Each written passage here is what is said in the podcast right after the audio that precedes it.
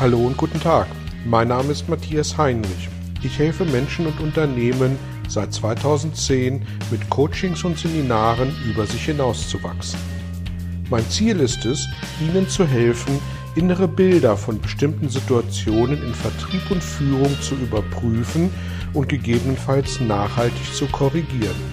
Kurze Impulse wie der folgende lassen neue Ideen und Inspirationen in Ihr Tagesgeschäft einfließen. Hallo und herzlich willkommen zu einem weiteren Belgian Impuls. Heute mit einer Premiere, einer Doppelfolge. Im ersten Teil möchte ich mich mit dem Thema beschäftigen, welche Fragearten im beruflichen Kontext wir häufig anwenden, möchte Beispiele dafür bringen und herleiten, äh, warum diese Fragearten sinnvoll ist. Und im zweiten Teil, in der nächsten Folge, möchte ich mich damit beschäftigen, welche Regeln rund um diese Fragearten wir anwenden können, sodass wir auch am Ende von ähm, Erfolg sprechen können bei der Anwendung dieser Fragen. Ja, immer dann, wenn ich im Seminar, meistens in Vertriebsseminaren, mich mit dem Thema Fragestellung beschäftige, und zwar der Fragestellung richtig Fragen zu stellen, nicht zu vergleichen mit die richtigen Fragen stellen, also mit dem Thema richtig Fragen, äh, beschäftige, dann ähm, merke ich, dass sich die Teilnehmer ein Stück weit zurücklehnen und sagen, alles klar, haben wir in der Schule schon gehabt, das wird jetzt ein bisschen was zum Konsumieren, hier müssen wir nicht wirklich mitdenken.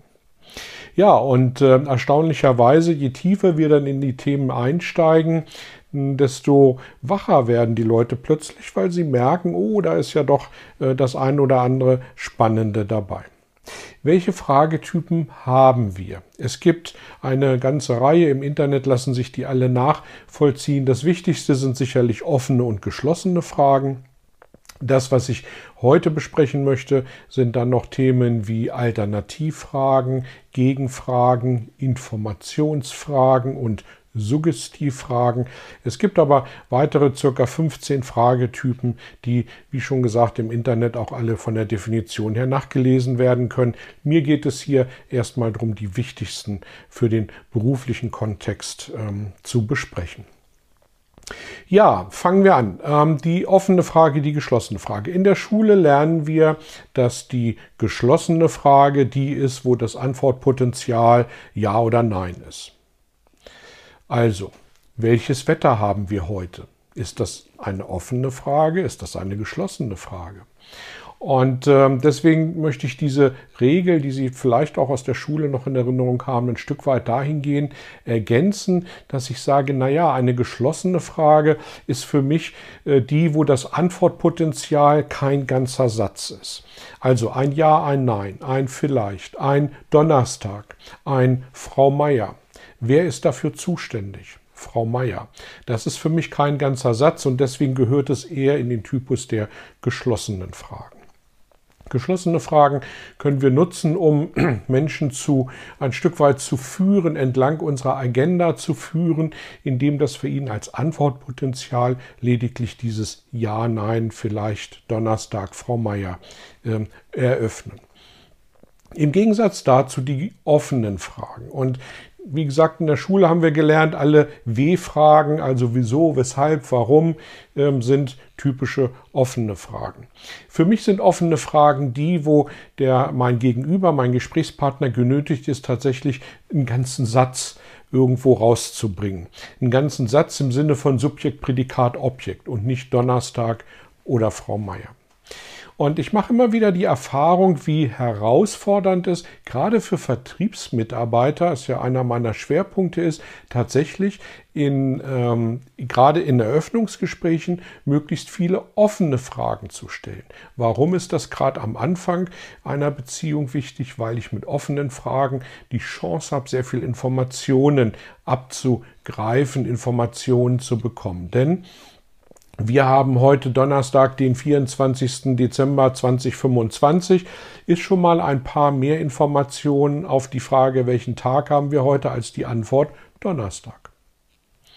Und warum ist das so? Warum tun sich Menschen schwer mit offenen Fragen? Tatsächlich eine wirklich gültige Antwort habe ich darauf noch nicht gefunden.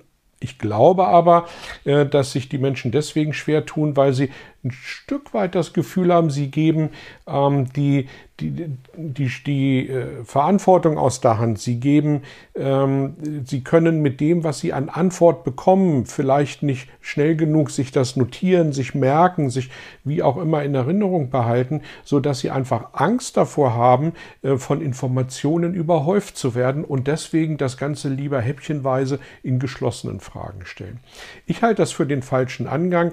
Entscheiden Sie das am Ende selbst, aber nehmen Sie mit, dass eben offene Fragen tatsächlich dazu anregen, äh, wesentlich mehr Informationen zu bekommen als geschlossene Fragen. Und deswegen sollten wir gerade, wenn wir Gespräche beginnen, wenn wir Beziehungen aufbauen, eher mit offenen Fragen ähm, loslegen als mit geschlossenen Fragen, die dann zum Tragen kommen, wenn wir wirklich sehr eng, sehr schmal ein Gespräch führen wollen, zum Beispiel in einer Abschlussverhandlung. Soweit zu den zwei gängigsten Typen. Dann gibt es die Alternativfragen. Die Alternativfragen ist ein ganz spannendes Thema. Bei der Alternativfrage geben wir Auswahlkriterien vor, vermitteln unserem Gegenüber aber gleichzeitig, dass er ja wählen kann. Also, wollen wir uns nächste Woche Montag oder Mittwoch treffen? Wäre eine Alternativfrage.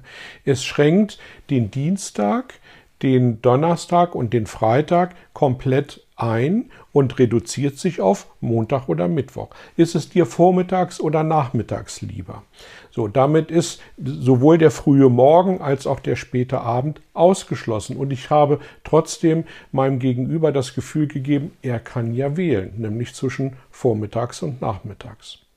Es gibt einen ganzen Vertriebsprozess, den Sie im Prinzip auch alle kennen, der ausschließlich auf Alternativfragen beruht. Und ähm, das ist der, wenn Sie ein Fastfood-Restaurant im klassischen Sinne benutzen, also die Dinger, wo es noch eine Bedienung am Tresen gibt, die Ihre Bestellung entgegennimmt.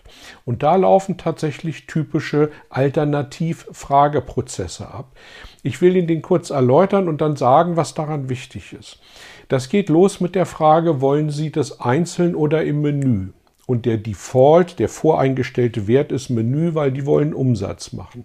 Möchten Sie das groß oder kleine Menü? Der Default-Wert ist groß, die wollen Umsatz machen. Möchten Sie das mit Cola oder Wasser? Und wenn es nicht Cola ist, wird es schon mal ein Stück weit exotisch. Möchten Sie das mit Pommes oder mit Salat? Die Standardantwort ist Pommes, Salat ist exotisch. Und die berühmteste aller Alternativfragen ist dann Ketchup oder Mayo. Damit fällt Senf und alles andere automatisch raus. Die einfachste Alternativfrage, die kommt dann meist zum Schluss. Die lautet, wollen Sie es hier essen oder mitnehmen? Und warum ist das die einfachste? Weil meist haben wir uns vorher entschieden, bevor wir da antreten, ob wir das dort essen oder ob wir es zum Mitnehmen haben möchten. So, was können wir für uns an Erkenntnissen aus diesem Prozess mitnehmen? Punkt 1, die schwierigste Entscheidung, die wird an den Anfang gestellt. Das ist die Entscheidung, was nehme ich denn überhaupt? Welches Menü möchte ich denn? Und da werden wir mit Bildern überm Tresen unterstützt, weil wir Menschen uns Bilder besser merken können, mit Bildern besser umgehen können als mit Worten.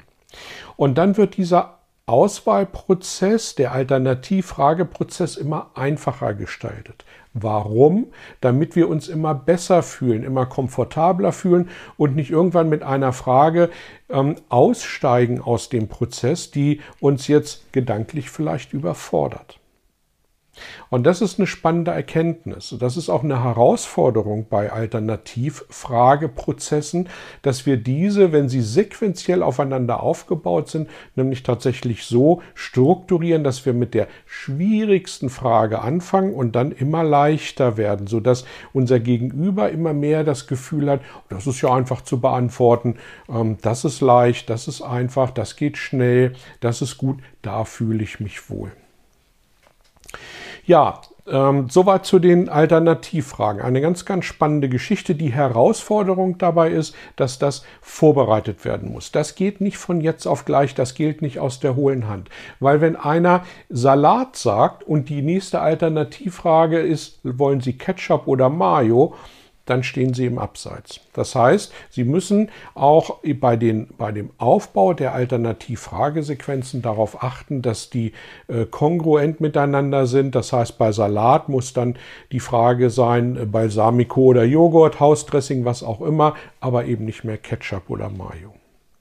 Dann die Gegenfrage. Die Gegenfrage gibt es für mich in einer positiven und in einer negativen Ausprägung. Die positive Ausprägung der Gegenfrage ist, was schlägst du denn vor? Was ist denn deine Idee dazu? Und wer äh, bei uns im äh, Belgian-Seminar schon war, der kennt diese Frage aus dem Führungsseminar. Was schlägst du vor? Was ist deine Idee? Und äh, insofern ist das für mich tatsächlich der positive Aspekt der Gegenfrage. Der negative Aspekt geht so. Wie blöd bist du denn? Wie konnte dir das denn wieder passieren? Warum hast du da nicht ordentlich aufgepasst? Und da merken Sie schon auch die Abqualifizierung des Gegenübers bei einer Gegenfrage. Achten Sie also darauf, wenn Sie Gegenfragen stellen, dass die positiv formuliert sind, dass sie konstruktiv formuliert sind. Und dann gibt es als nächstes die Informationsfragen. Die sollen helfen, Dinge zu verdeutlichen. Also, ähm, äh, bis wann haben wir da eine Lösung? Warum ist dir das so wichtig? Ähm, was bedeutet es, wenn? Das sind typische Informationsfragen, die dazu helfen sollen, die Dinge nochmal ein Stück weit zu verdeutlichen, ein Stück weit präsenter zu machen und ein Stück weit für ein gemeinsames Bild zu sorgen. Und den letzten Fragetyp, den ich beleuchten möchte, sind die Suggestivfragen. Suggestivfragen sind keine wirklich schönen Fragen, weil mit Suggestivfragen versuchen wir durch eine Frage unser Gegenüber in die Richtung zu lenken, wo wir es gerne hätten. Also Beispiel, bist du nicht auch mit mir der Meinung, dass? Oder willst du dieses Projekt wirklich gefährden in dem? Und bei Suggestivfragen schwingt ganz viel Manipulation mit. Also meine Frau, um mal aus dem Nähkästchen zu plaudern, ist im Übrigen der Meinung, dass jede dritte Frage von mir eine Suggestivfrage ist. Ich würde so weit natürlich nicht gehen wollen, aber seien Sie tatsächlich vorsichtig mit Suggestivfragen. Können Fragen immer nur verbal über das gesprochene Wort ähm, in den Raum gestellt werden? Tatsächlich nein. Wir haben auch Körpersprache. Kopfschütteln, ein fragender Gesichtsausdruck, das Hochziehen der Schultern oder der Augenbrauen. Das ist auch, äh, das sind auch mögliche Fragetechniken, die wir anwenden können, anwenden können, um vielleicht das verbale Wort zu unterstützen.